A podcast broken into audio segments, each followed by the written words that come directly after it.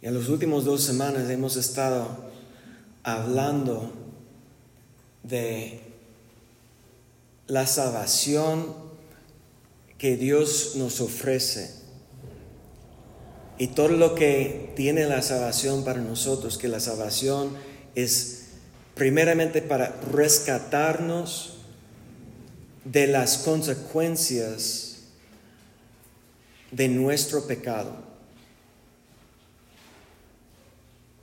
Que rescatarnos de la separación de Dios, de la muerte espiritual, de no tener una relación con Dios como nuestro Padre Celestial.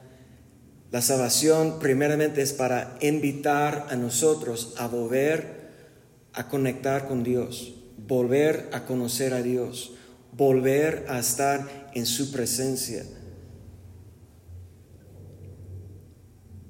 Y la salvación nos ofrece libertad. ¿Libertad de qué? Porque e, eso es algo que hoy en día necesitamos estar muy claros en lo que estamos diciendo cuando hablamos de libertad. Libertad no es que somos libres a hacer lo que queremos. La libertad habla de libertad de una esclavitud de Satanás, una esclavitud de la voluntad del enemigo, una esclavitud para hacer lo que el diablo quiere hacer a través de nuestras vidas, en nuestra vida. Libertad es, es ser libre de ya servir a Dios y no al diablo. Y, y muchas veces no nos damos cuenta de la lucha que tenemos con nuestros propios deseos, de nuestra carne. Cuando hablo de la carne, hablo de mi cuerpo, de nuestro cuerpo físico. Y obviamente todos tenemos un cuerpo que necesita dormir, que necesita comer, que necesita agua, que necesita mover, que tiene, tenemos necesidades físicas. Y eso no, no, no son deseos, son esencial para la vida. Si dejamos de comer, tres semanas, la mayoría de la gente va a morir. Si dejamos de tomar agua, en tres días la mayoría va a morir. El cuerpo necesita aire, respirar. Si dejamos tres minutos de respirar, se mueren las células de nuestro cerebro. Hay cosas que el cuerpo necesita para sobrevivir. El aire, el alimento, agua, son esenciales, pero a la vez el cuerpo tiene deseos que no son esencial a la vida deseos que son fuertes, impulsos que, que pensamos que nos puede engañar a pensar que son necesidades. Pero no son necesidades, no son esenciales a nuestra vida. Y lo que nosotros tenemos que aprender es cómo distinguir entre la libertad que Dios nos está ofreciendo. Libertad es de no pecar, libertad del pecado, libertad de hacer lo que nuestra, nuestra carne, nuestro cuerpo quiere hacer. Y, y tener dominio propio, que es un fruto del Espíritu. Cuando habla de, del fruto del Espíritu son amor y bondad y benignidad y paz y, y todo el fruto del Espíritu Santo. El último habla de templanza. Templanza es tener una fuerza sobre nosotros mismos. No es controlar a alguien más. Es controlar mis deseos. Deseos, no necesidades. Anhelos de la carne. Eso es lo que tenemos que distinguir.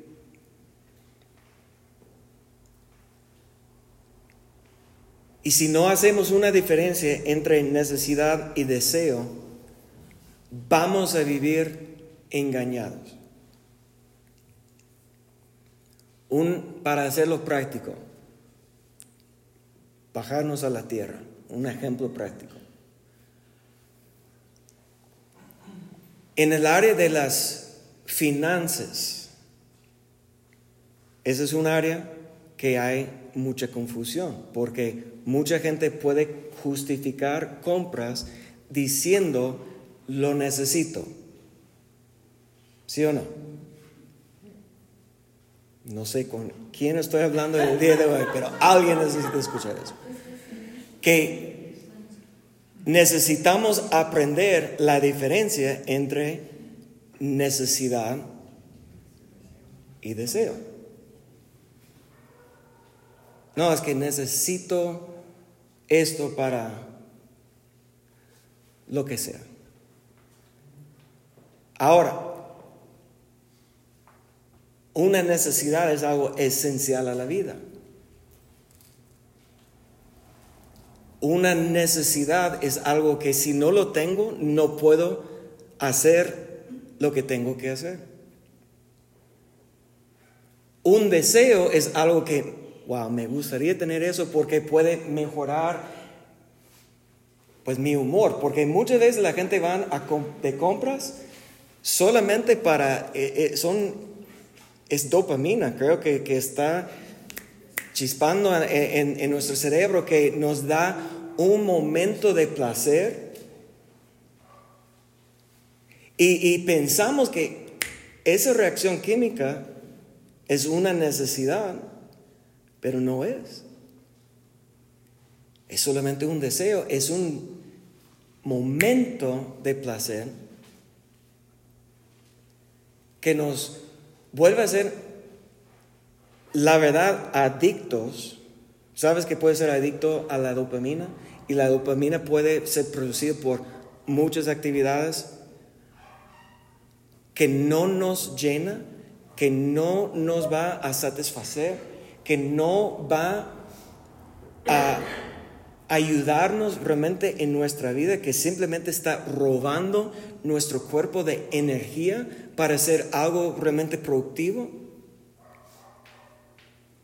El problema con dopamina es que no tienes que tomar una sustancia para tener esa reacción. Por eso es muy difícil romper una adicción a la dopamina, porque puede ser a través de las compras, puede ser a través de las imágenes, puede ser a través de muchas cosas que nuestro propio, cuerpo puede producir una sustancia que produce una reacción química en nuestro cerebro que nos lleva a engañar a nosotros mismos para decir que necesito esto, cuando realmente es solamente un deseo. No sé si están conmigo. Y lo que vuelvo al inicio, la salvación nos, nos ofrece rescatar de la consecuencia de nuestro pecado, librarnos de la maldad de nuestro pecado, no nos da libertad de vivir como queremos. Hemos hablado que la salvación es para sanar, para proteger, para preservar, para restaurar. restaurar. Hablamos la semana pasada de los nombres de Dios, porque en el nombre, el nombre de Dios es torre fuerte, que nos ofrece protección de todo lo, lo que este mundo nos ofrece. Su nombre es Yahweh, Jehová, que Dios está presente, que está cerca, que nosotros mencionando su, nombre podemos entrar a su presencia, podemos acercar por el camino que Jesús abrió, por medio de su sangre preciosa. Nosotros como hijos de Dios tenemos derecho de entrar a su, su trono. El trono que está sentado se llama trono de gracia. Para estar en su presencia. Su nombre es Yahweh Rafa, que el Dios que nos sana, nos ofrece sanidad, no solamente de nuestro cuerpo, pero también de nuestros pensamientos, de nuestra emoción, sanidad emocional. Es Jehová Jireh que habla que es un Dios que sabe lo que necesitamos y Él está dispuesto de proveer lo que necesitamos. Es proveedor. El Shaddai que es todo poderoso, que no hay nada imposible para Dios. Pero terminamos viendo su nombre que es Adonai, y todos son nombres en, en el hebreo que en español, en inglés también en la Biblia no está escrito así como estoy diciendo Yahweh, Rafa, Jireh. Todo está traducido, pero traducido Adonai es una palabra de hebreo que significa Señor, dueño, rey, autoridad, gobernante. Y eso es lo que cuando hablamos de la salvación y, pintamos todo bonito, que Dios quiere salvar, rescatar, restaurar, reconciliarnos, que Dios quiere sanar y, proveer, y todo lo, que, lo bonito de Dios que Dios está ofreciendo, que es 100% verdad. Si enfocamos en esto, pero nunca pensamos, mira, todo lo que Dios está ofreciendo a nosotros, todo lo que Dios me ofrece para mi beneficio, tenemos que preguntar a nosotros, debemos parar por un momento y preguntar, entonces, ¿qué es lo que yo tengo que dar a Dios de vuelta?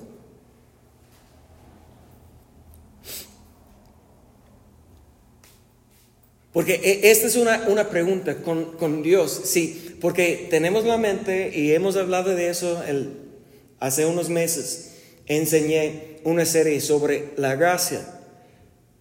Y lo que, lo que entendemos de la gracia es que la gracia es el favor de Dios que no podemos ganar, que no merecemos.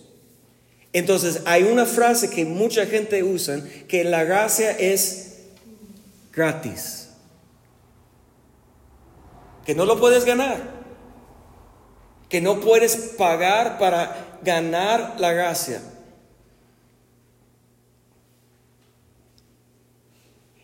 Y la esencia de esa palabra de gracia es un regalo. Algo que Dios da. Pero lo que necesitamos recordar es que si Dios da su gracia, pero tiene una condición. Esa es una, una pregunta. Dios da gracia a todos? Es gratis. No tienes que hacer nada para ganar su gracia. Pero la pregunta es, ¿pero Dios da su gracia a todos?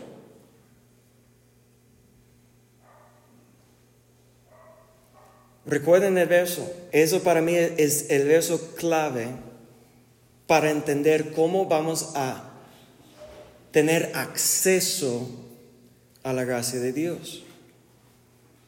El verso que dice varias veces en los Proverbios, en Santiago, Pedro también dice que, Dios da gracia a quién? A los humildes, pero Dios resiste a quién? Soberbio. Dios resiste el soberbio, pero Dios da gracia. ¿Por qué da gracia? Porque gracia es un don o es un regalo que Dios tiene que decidir. Dios decide quién va a recibir su gracia. Dios decide. Pero lo que Dios ve en nosotros es una actitud de humildad.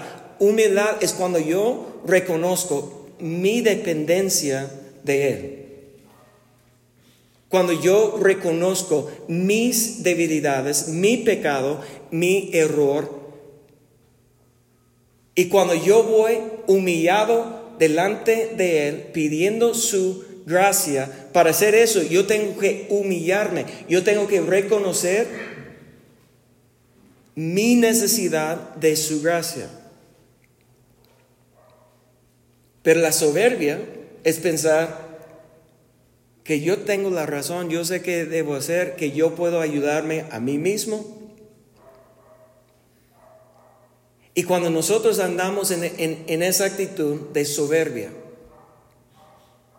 que no me digas, yo sé, yo puedo, no necesito ayuda, yo voy a cambiar mi vida o yo voy a limpiar mi vida, yo voy a purificar mi vida, yo voy a hacerlo y cuando ya tengo mi vida en orden, ya vengo delante de Dios. Si tengo esa actitud, la Biblia dice que Dios hace enemigo de nosotros, Dios resiste el soberbio, Dios está luchando, imagínate eso, en contra de la persona que piense que Él puede ayudar a sí mismo.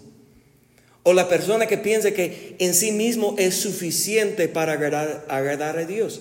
Si nosotros pensamos que, que yo, mi vida, yo puedo, sin la ayuda, sin la gracia de Dios, puedo agradar a Dios, estoy engañando a mí mismo. Y hay una resistencia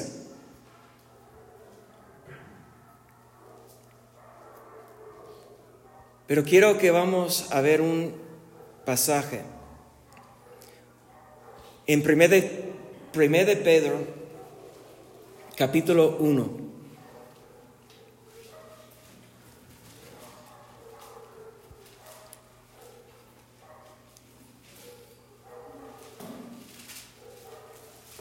Y vamos a, a, comenzar a leer aquí en verso 13. Hemos enfocado dos semanas en quién es Dios y la salvación y todo lo que Dios nos ofrece a nosotros. Pero hoy vamos a tomar un tiempo para preguntar a Dios qué es lo que Dios quiere de nosotros. Y Pedro, uno de los primeros discípulos de Jesús, una, un hombre, una persona que está escrito cuántas veces falló a Dios. Cuántas veces por su, no sé, ignorancia o los impulsos que tenía, que no pudo controlarse o no tenía dominio propio, autocontrol, que dijo cosas que indebidos, que él en un momento dice que eres el Cristo, Hijo de Dios viviente. En el siguiente minuto, Él está reprendiendo a Jesús porque Jesús declarando que yo voy a morir. No, no, no hablas así. Y Jesús, un mi, momento, Jesús dice a Pedro que Dios, el Padre, te ha revelado eso. El siguiente, vete atrás de mí, Satanás. como Dios está hablando a través de Pedro en un momento y siguiente minuto es el diablo. En un minuto Pedro está declarando, nunca te voy a negar. Horas después, no, no conozco a él, no conozco a él. Tres veces negó a conocer a Jesús.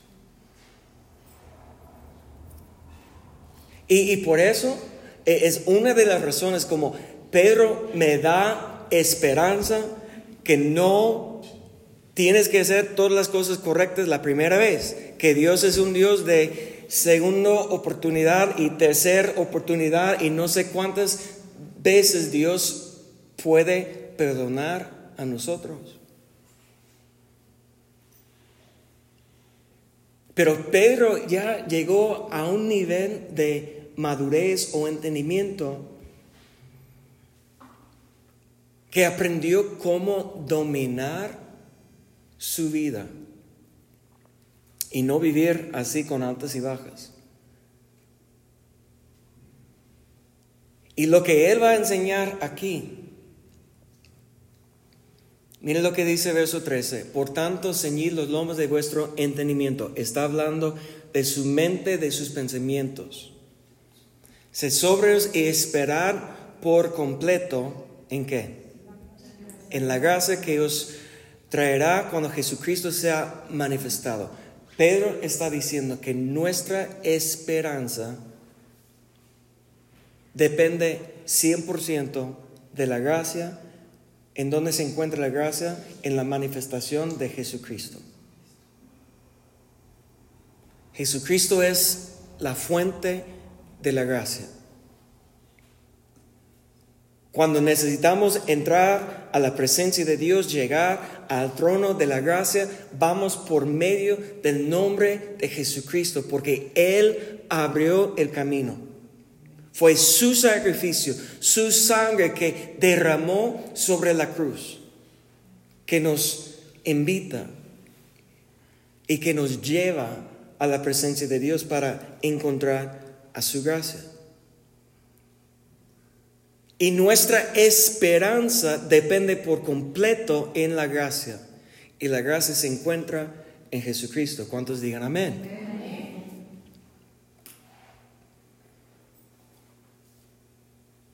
Entonces, si paramos aquí, porque muchas veces cuando estamos meditando o estamos estudiando, estamos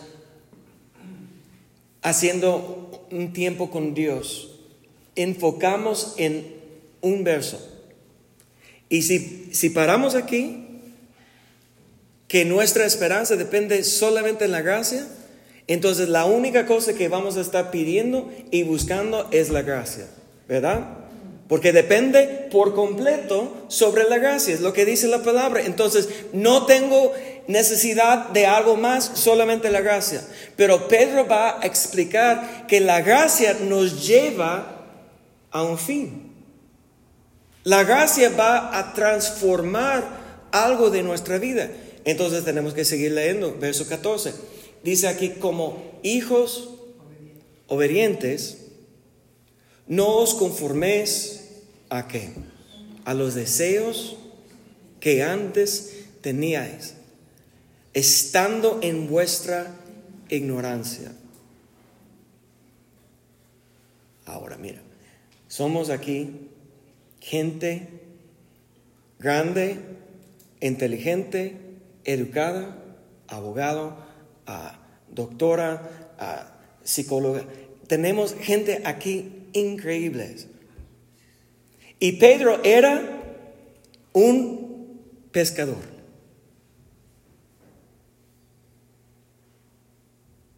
Piénsalo. Un hombre común como yo. Yo no soy como ustedes, un hombre común. Y Pedro está hablando con la gente diciendo, antes que conocieran a Cristo eran ignorantes. ¿Cómo lo tomas? Lo tomas como, no, sí, tiene razón, era ignorante. No, la mayoría de nosotros, ¿cómo vamos a reaccionar? Vamos a defender nuestra... No, pues no soy ignorante, yo he estudiado, yo te... ¿Cómo vamos a defender nuestras acciones? Vamos a defender nuestro conocimiento, vamos a... Y, y, y, más, mire lo que dice en verso 15, sino que como aquel que os llamó es santo, sé también vos... Um, ah, perdón, déjame... ¿Cuándo dice? Mira, mira, brinca a verso 18 porque quiero que, que veas esto. Porque cuando habla aquí de vuestra ignorancia, brincamos a, 18, cuando dice, fuisteis rescatados de nuestra, vuestra vana manera de vivir, la cual recibisteis de quién. Ahora si voy atacando a tu familia, mira lo que la ignorancia que tus papás te enseñó, ¿cómo lo vas a tomar?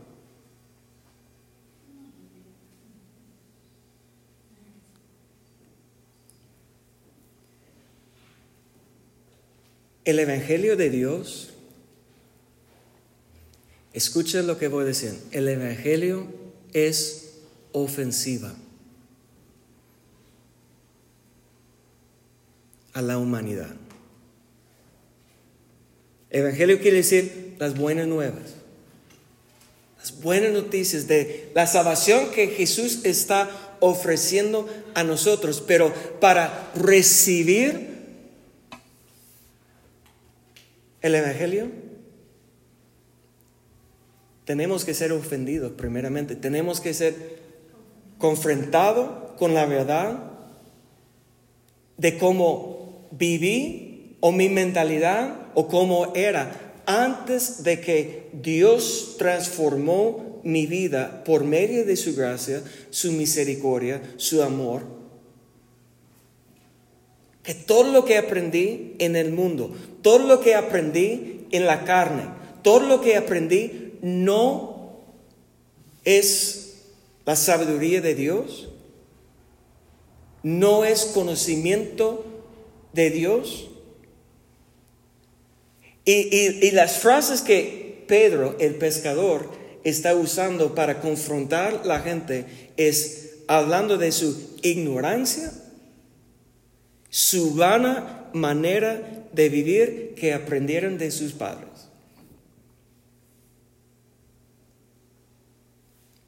¿Y cómo lo tomamos? vamos a, defender nuestra postura, vamos a defender nuestra herencia, vamos a defender lo que hemos sido enseñado por, por los siglos, que sea la religión o que sea negar que Dios existe, lo que sea. ¿Qué vamos a, qué vamos a, cuando el Evangelio está confrontando a nosotros? ¿Estamos dispuestos de reconocer que yo he sido ignorante de lo que Dios quiere? Ignorante puede ser resultado de dos, de dos cosas. No he sido enseñado, estoy ignorante porque no tengo conocimiento o estoy ignorando lo que he sido enseñado. Y e, esto es lo que nosotros tenemos que examinar si estoy ignorando lo que Dios quiere, enfocando solamente en la gracia, o si voy a recibir, aceptar lo que Dios quiere para mi vida. Entonces vamos a volver, otra vez, verso 14, que como hijos obedientes, todos que reciben la palabra de Dios, el Evangelio, que abren su corazón para recibir la semilla de la palabra tiene potestad, dice Juan en capítulo 1, ser hechos hijos de Dios. Pero ¿qué tipo de hijo vas a ser? Porque hay dos tipos, hijos, Pedro dice, obedientes, hijos qué? ¿Qué es la contraparte? Desobediente. El hijo obediente hace la voluntad del Padre. El hijo desobediente hace la voluntad de quién? Pues de su propia voluntad, hace lo que quiere, conforme a lo que él piense. Entonces, aquí es lo que Pedro está explicando, como hijos obedientes, no os conforméis a los deseos que antes teníais, estando en vuestra ignorancia, sino como aquel que os llamó es santo, sed también vosotros santos en toda vuestra manera de vivir. E, esto es lo que quiero enfocar el día de hoy, es que Dios es santo y Dios nos está llamando a ser como Él es, santo. Ahora, necesitamos pensar en, esa palabra santo. ¿Qué significa? Porque en nuestro mundo, la mayoría que viene de como de la la iglesia católica, cuando escucha la palabra santo, ¿qué están pensando? Alguien que ya murió, que vivió una, una vida ejemplar aquí en la tierra, que ya después de que murió, como decidieron que por sus hechos, por su testimonio que dejó aquí en la tierra, que ya pues declaran que son santos. Pero les invito, lea el Nuevo Testamento, porque en el Nuevo Testamento el apóstol Pablo, hablando a la iglesia que estaba presente en la tierra, le llamó santos, les llamó santos. Entonces, santo es una descripción primeramente de Dios. Santo habla de una pureza,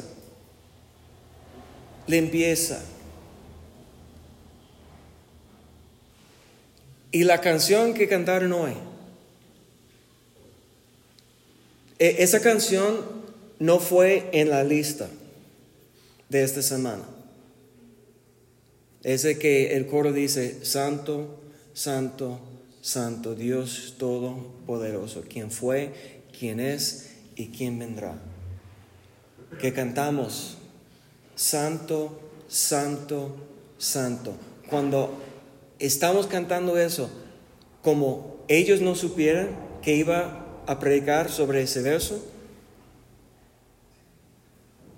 y no fue en la lista que nos envió en la semana, al final cambió la lista y dijo, vamos a cantar eso, y yo estoy tocando y pensando que ese es confirmación de la palabra que Dios quiere enseñar a nosotros el día de hoy.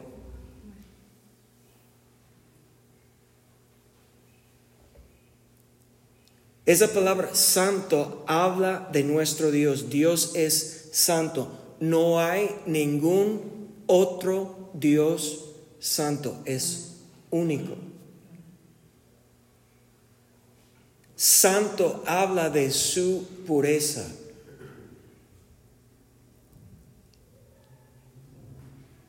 Que en Dios no hay mentira, en Dios no hay manipulación, en Dios no hay maldad. Dios es bueno. Dios es santo no tiene ninguna contaminación en él. Nada está corrompiendo a Dios. Es puro. Dios no puede mentir. Dios no puede pecar. Dios no puede violar a su propia palabra. Cuando Dios dice algo, lo va a cumplir. Porque Dios no es hombre que puede mentir.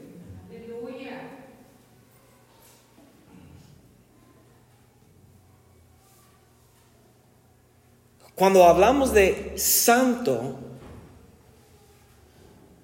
estamos hablando de una calidad de Dios pero cuando, cuando ves a, investigar, estudiar sobre la palabra santo en la Biblia, vas a ver que es, es una descripción de no solamente de Dios, pero también de su espíritu, también de sus ángeles, también de sus servidores y, y los aquí en la tierra que nosotros tenemos que santificar Mira, esa palabra santificar quiere decir que hacerlo santo. Es un proceso de pureza, de limpieza. Tomar algo sucio o algo inmundo para limpiarlo, para hacerlo santo. Santificar es separar algo por un propósito dedicado a Dios. ¿Están conmigo? Santo habla de calidad o perdón, cualidades de Dios, su característica único. Pero Dios quiere que nosotros estamos tomando su cualidad y aplicarlo a nuestra vida y vivir como Él es santo. Y la santidad va en contra de nuestros deseos. el deseo de la carne,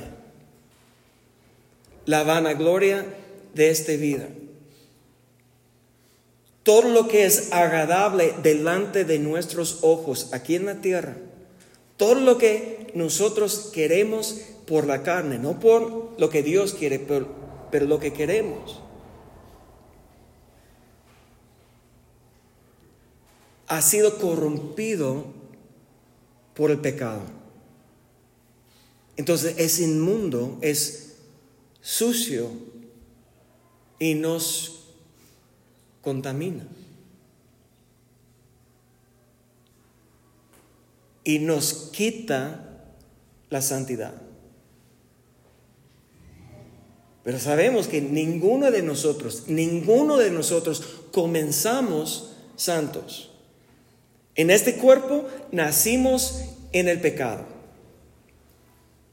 Tenemos la naturaleza de Adán que es de pecar, desobedecer. ¿Qué es el pecado? Pecado es desobedecer la palabra de Dios, el mandamiento de Dios.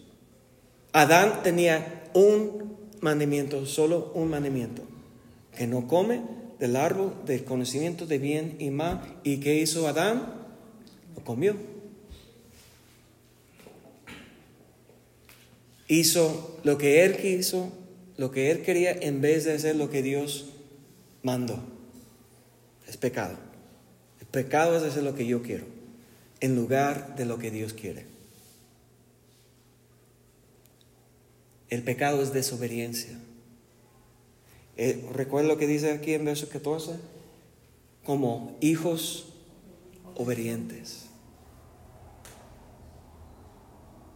Debemos ser como nuestro Padre. Verso 15, como Él es santo, sed también vosotros santos, pero santos en qué? Santos en nuestra manera de vivir. En otras palabras, santos en nuestras acciones, santos en nuestros hechos, santos en nuestras obras, santos en, en, verso 16, escrito está, santo porque yo soy santo, verso 17, y si invocáis por Padre a aquel que sin acepción de personas juzga según la obra de cada uno. Mira esa palabra, conducíos en temor todo el tiempo de vuestra peregrinación. Esa palabra como habla que somos peregrinos aquí en la tierra, que nosotros no pertenecemos a la tierra. entienden, ¿verdad? Que hemos, hemos sido creados para vivir la eternidad con Dios. Tenemos un principio, Dios nos creó, Dios no fue creado, Dios es eterno. Nosotros vamos a vivir eternamente, pero teníamos un inicio, la creación. Pero hemos sido creados para vivir una eternidad con Dios, la vida eterna. Es lo que Dios está ofreciendo a nosotros, pero Dios nos va a juzgar por un momento del tiempo que estamos aquí en la tierra. Los 60, o, perdón, 70 o 80 años que, para que sepas, yo creo que el ser humano fue creado, designado físicamente para vivir mucho más de 80 años. 80 años es la maldición que cayó sobre el pueblo de Israel cuando desobedecieron a Dios en el desierto con Moisés. Moisés es, es el que escribió 70 o 80 años en los salmos.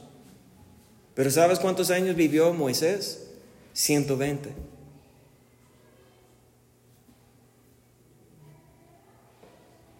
Porque él no vivió bajo la maldición. Él no fue juzgado con ellos que desobedecieron por falta de fe. Pero e, e, esta vida que tengo, si vivo 70, 80, 100, 120 años, e, ese tiempo que tengo aquí en la tierra, en este cuerpo físico, Santiago dice que es un vapor que parece y desaparece como un instante. Cien años no es nada en comparación con la eternidad. Y nosotros estamos tan enfocados en el momento presente, aquí en la tierra, por lo que vemos, por lo que podemos tocar, por lo que podemos sentir en este cuerpo, confundiendo nuestros deseos con lo que realmente es esencial a nuestra vida, necesidad de la vida, estamos confundidos, estamos engañados en este cuerpo pensando que lo que estoy haciendo en este momento de los 70, 80, 100 años de vida me va a afectar por, por, por siempre. Entonces, por eso estoy afanado, tengo que trabajar, tengo que ganar, o tengo que cuidar esto, que tengo que, estamos preocupados y afanados que está ahogando y destruyendo o estorbando el crecimiento del fruto que Dios quiere en nosotros. Nunca llegamos a hacer lo que Dios quiere. Porque en vez de enfocar en lo que Pedro está diciendo, en la santidad, en vez de enfocar en lo que Dios, como Dios es, Dios es santo, debemos ser santo, seguimos viviendo en la misma ignorancia, vana manera de, de vivir que hemos aprendido de las generaciones, de la humanidad. Y pensamos igual actuamos igual. Y esa palabra, cuando, cuando aquí dice, conducíos en temor, está hablando de nuestro conducto. Nuestro conducto es cómo tratamos a las otras personas, cómo interactuamos entre nosotros, cómo hablamos.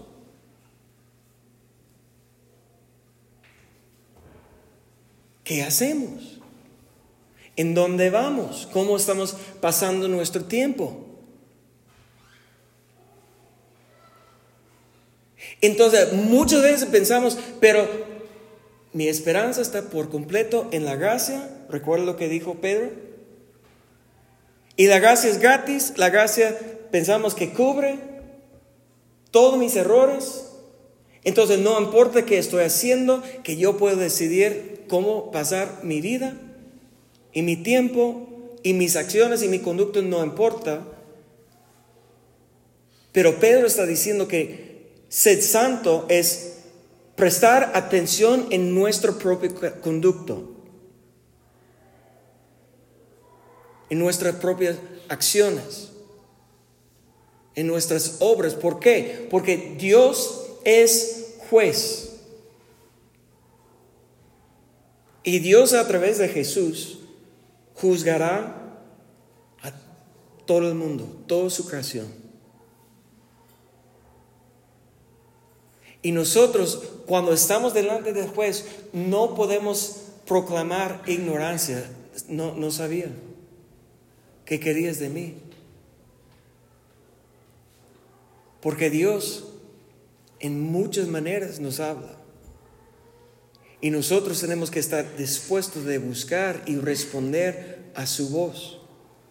Entonces quiero mostrar un ejemplo rápidamente. ¿Están conmigo? Sé que voy lento, pero quiero que, que esa palabra penetra. Quiero que esa palabra rompe tu mente el día de hoy. Que no estás sentado ahí pensando, sí, él necesita escuchar ese mensaje, mira su vida, él necesita eso. Yo sé quién está hablando el pastor, yo sé qué están haciendo, qué mal, bla, bla, bla. No, no, no, no. Siéntate ahí y piensa delante de Dios. Si tu vida es un reflejo de santidad, de pureza, si tus acciones, si tus palabras, si tu conducto es como Dios.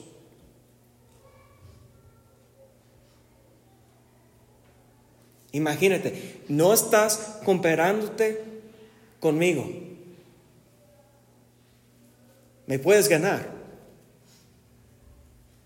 No estás comparándote con Zoe. Pues nadie puede ganar a Zoe, pero entendemos eso. Pero no estás comparándote con tu esposo, con tu esposa, con tu madre, con tu padre, con tu vecino. Entiendes que tú debes juzgar a tu vida con Dios, con su palabra, lo que Él está pidiendo de ti.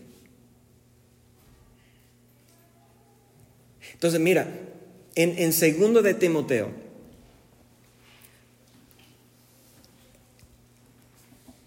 Pablo habla en capítulo 3,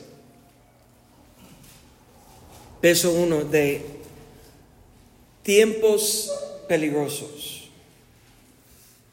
Y voy a usar ese pasaje porque Pablo muchas veces haga listas de conductos que va a estorbar a nosotros a entrar en el reino de Dios. En Efesios, en Corintios, en Gálatas, en muchos capítulos podemos encontrar una lista de comportamiento, de conducto que nos puede estorbar de entrar en el reino de Dios.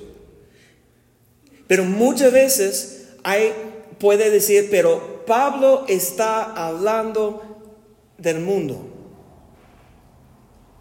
Y hemos sido salvos por la gracia. Entonces podemos confundirnos, engañar a nosotros mismos diciendo que eso no aplica a mí. Era así antes, pero ya no. Pero mira lo que dice aquí en, este, en este pasaje. Lo hemos visto varias veces, no sé si recuerdas o no, pero vamos a verlo otra vez. Dice, también debes saber esto, que en los postreros días, y yo creo que los postreros días habla desde el tiempo de la resurrección de Cristo hasta el día de hoy. Ha sido dos mil años, pero Pedro dice que un día con el Señor es como mil años, mil años es como un día. Entonces Dios es eterno, el tiempo para Dios no es nada. Habla de los postreros días que estamos viviendo, dice, vendrán, vendrán, eh, habla del futuro. Entonces, Él está escribiendo en los tiempos postreros de, de la resurrección de Cristo, pero Él está viendo en el futuro que vendrán tiempos peligrosos, porque habrá hombres, ahora, dice ahí hombres que habla de la carne. En el Nuevo Testamento si dice varón, habla de un hombre espiritual, alguien que está madurando en Cristo, alguien que está negando a los deseos de su carne. Pero cuando dice hombres, vendrán tiempos peligrosos porque serán hombres amadores de sí mismo. Déjame cambiar, ustedes van a leer en 60, 1060, Reina Valera 1960. Yo voy a cambiar a los, la nueva versión 2015, que dice, amantes de sí mismo, y dice, y amantes del dinero, en vez de ávaros, dice, amantes del dinero. Dice, serán vanagloriosos, soberbios, blasfemos, desobedientes a los padres, ingratos, impíos. Ahora, déjame parar en esa palabra impío. ¿Qué significa? En, en inglés la traducción de esa palabra es unholy o sin santidad. Impiedad habla de una contaminación de la maldad, del pecado, que nos hace en contra, eh, el opuesto contrario de la santidad. Impío, sin santidad.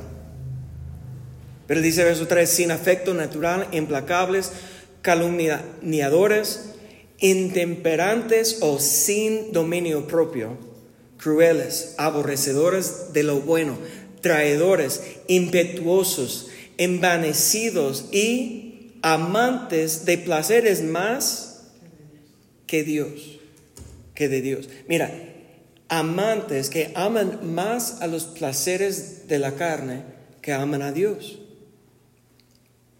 Y si paramos aquí, podemos estar pensando, mira qué mal el mundo.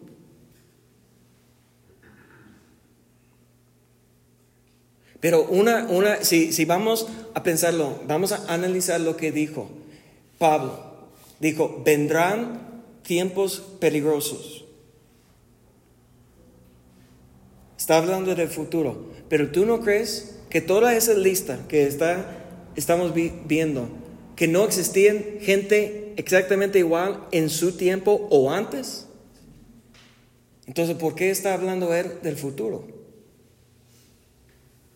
Porque yo no creo que él está hablando de la condición del mundo, sino Él está hablando de la condición de la iglesia.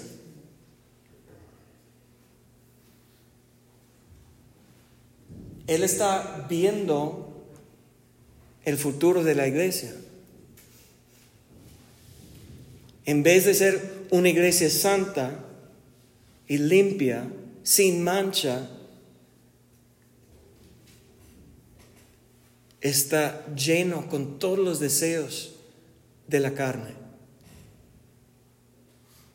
Porque mira lo que dice, y esa es mi evidencia, verso 5, dice, tendrán apariencia de piedad, pero negarán el poder.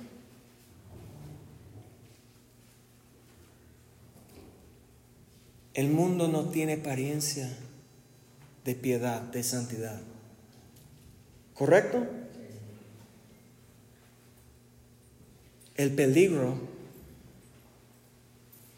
es cuando nosotros pensamos que está bien vivir en nuestra ignorancia, vana manera de vivir que hemos aprendido del mundo y pensando que estamos en la gracia.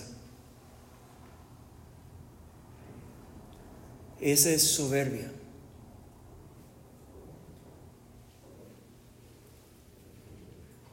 Y no es santidad. Y quiero terminar otra vez en 1 de Pedro capítulo 1 y recordarnos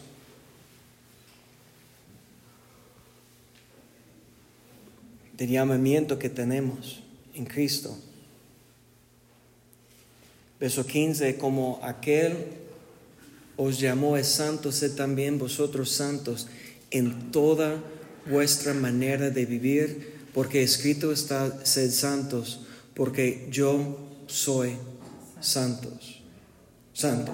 Y si invocáis al Padre, aquel que sin excepción de personas juzga según la obra de cada uno, conducíos en temor todo el tiempo de vuestra peregrinación, sabiendo que fuisteis rescatados de vuestra vana manera de vivir, la cual recibisteis de vuestro Padre, no con cosas corruptibles como oro o plata, sino con la sangre preciosa de Cristo como de un cordero sin mancha y sin contaminación, ya destinado desde antes de la fundación del mundo, pero manifestando en los postreros tiempos por amor de vosotros y mediante el cual creéis en Dios, quien le resucitó de los muertos y le ha dado gloria, para que vuestra fe y esperanza sea en Dios. La gracia es nuestra esperanza, pero la fuente de gracia es Jesucristo. Y es por medio de su obediencia perfecta que tenemos acceso a lo que pagó el precio para nuestro pecado, que es su sangre preciosa que vale más del oro, que vale más de la plata, que es, es la única cosa que nos puede limpiar, es la única cosa que nos puede santificar, que nos puede hacernos santos, es la sangre de Cristo a través de nuestra fe en Él.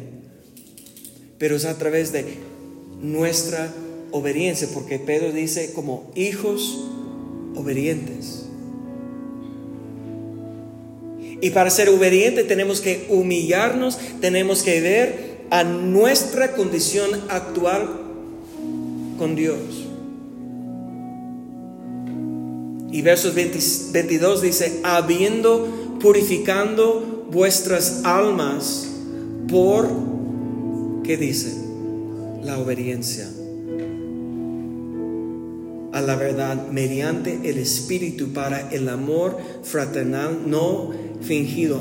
Amaos unos a otros entrañablemente de corazón puro, siendo renacidos no de simiente corruptible, sino de incorruptible por la palabra de Dios que vive, permanece para siempre. Pero mira, déjame decirte algo. Dios te ama Dios te está ofreciendo la salvación, su gracia, su misericordia. Pero Dios te está llamando a ser como Él es y como Él es, santo.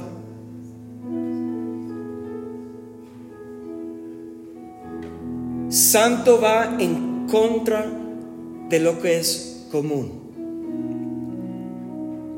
Tú y yo, nuestras acciones, nuestro conducto, nuestra actitud, nuestras palabras debe ser en contra de lo común. ¿Qué es común? Como habla tu familia, como habla el mundo, como habla afuera. ¿No has, ¿no has notado que hablas diferente cuando estás dentro de esas cuatro paredes que afuera? No, tal vez no todos, pero muchas veces es más fácil controlar el enojo, enojo aquí adentro. Es más fácil de no hablar de los demás aquí adentro que saliendo, que ya vamos a...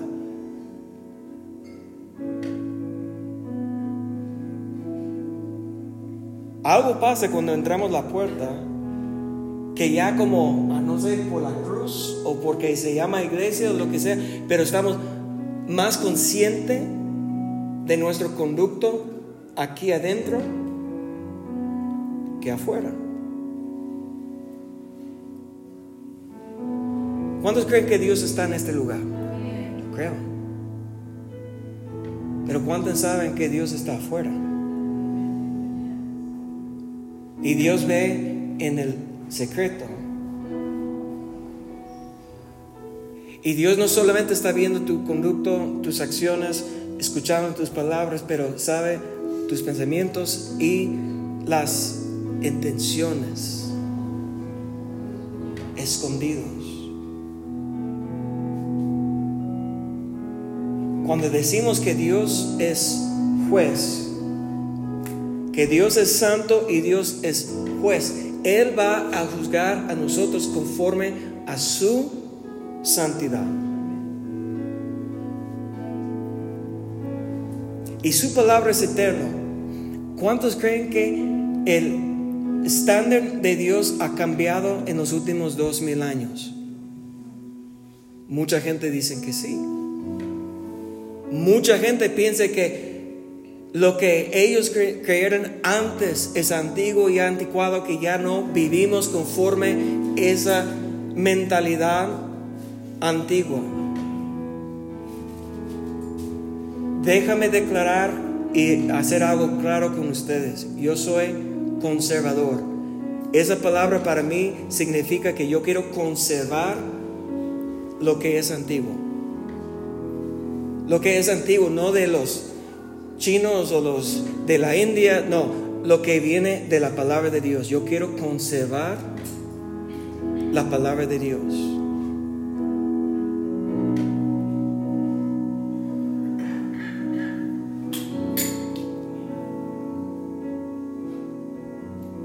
Tenemos que ser una iglesia que estamos buscando la santidad.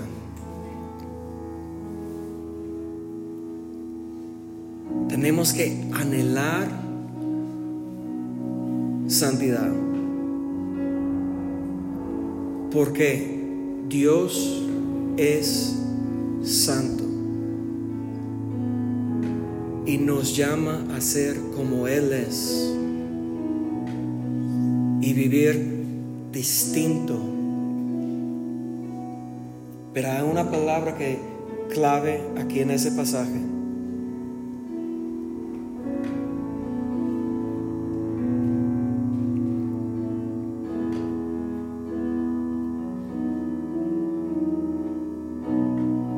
Dice aquí en verso 17, si invocáis por Padre a aquel que sin excepción de personas juzga según la obra de cada uno, conducíos, aquí es la, la palabra, en temor.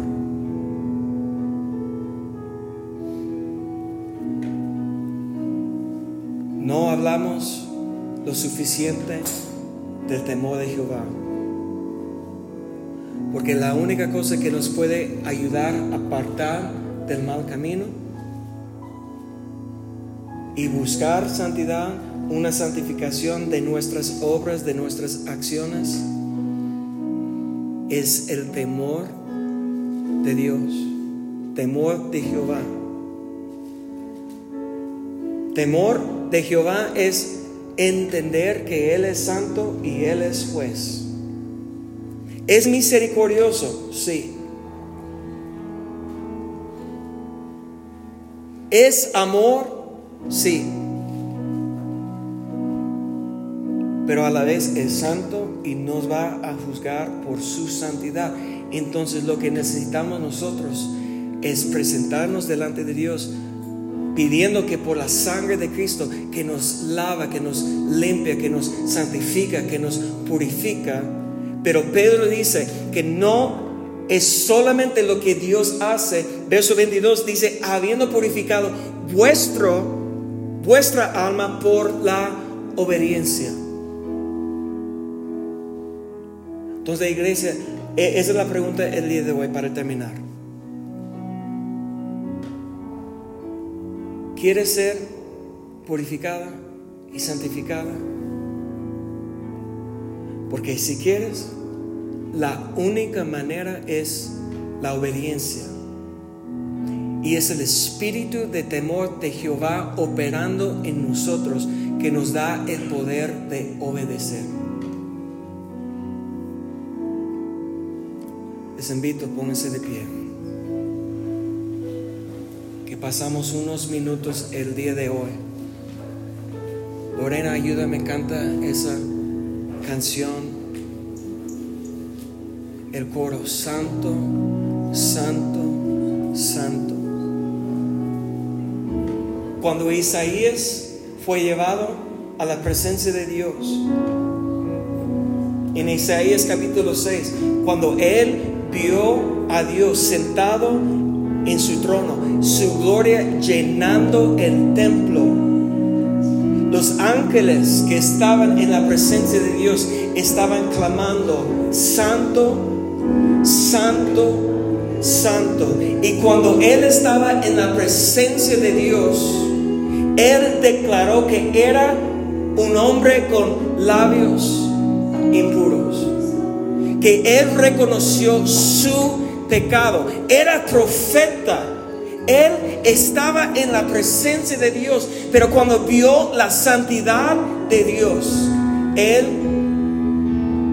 volvió consciente de su propio pecado y se postró delante de Dios. Y Dios envió un ángel con fuego para limpiar su vida, para perdonar pecado.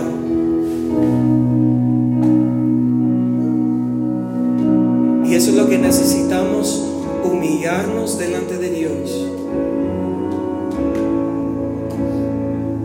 y pedir su misericordia y que su fuego cae sobre nosotros para activar el temor de Jehová en nuestra vida para limpiarnos, para santificarnos. Si quiere pasar al altar, está abierto.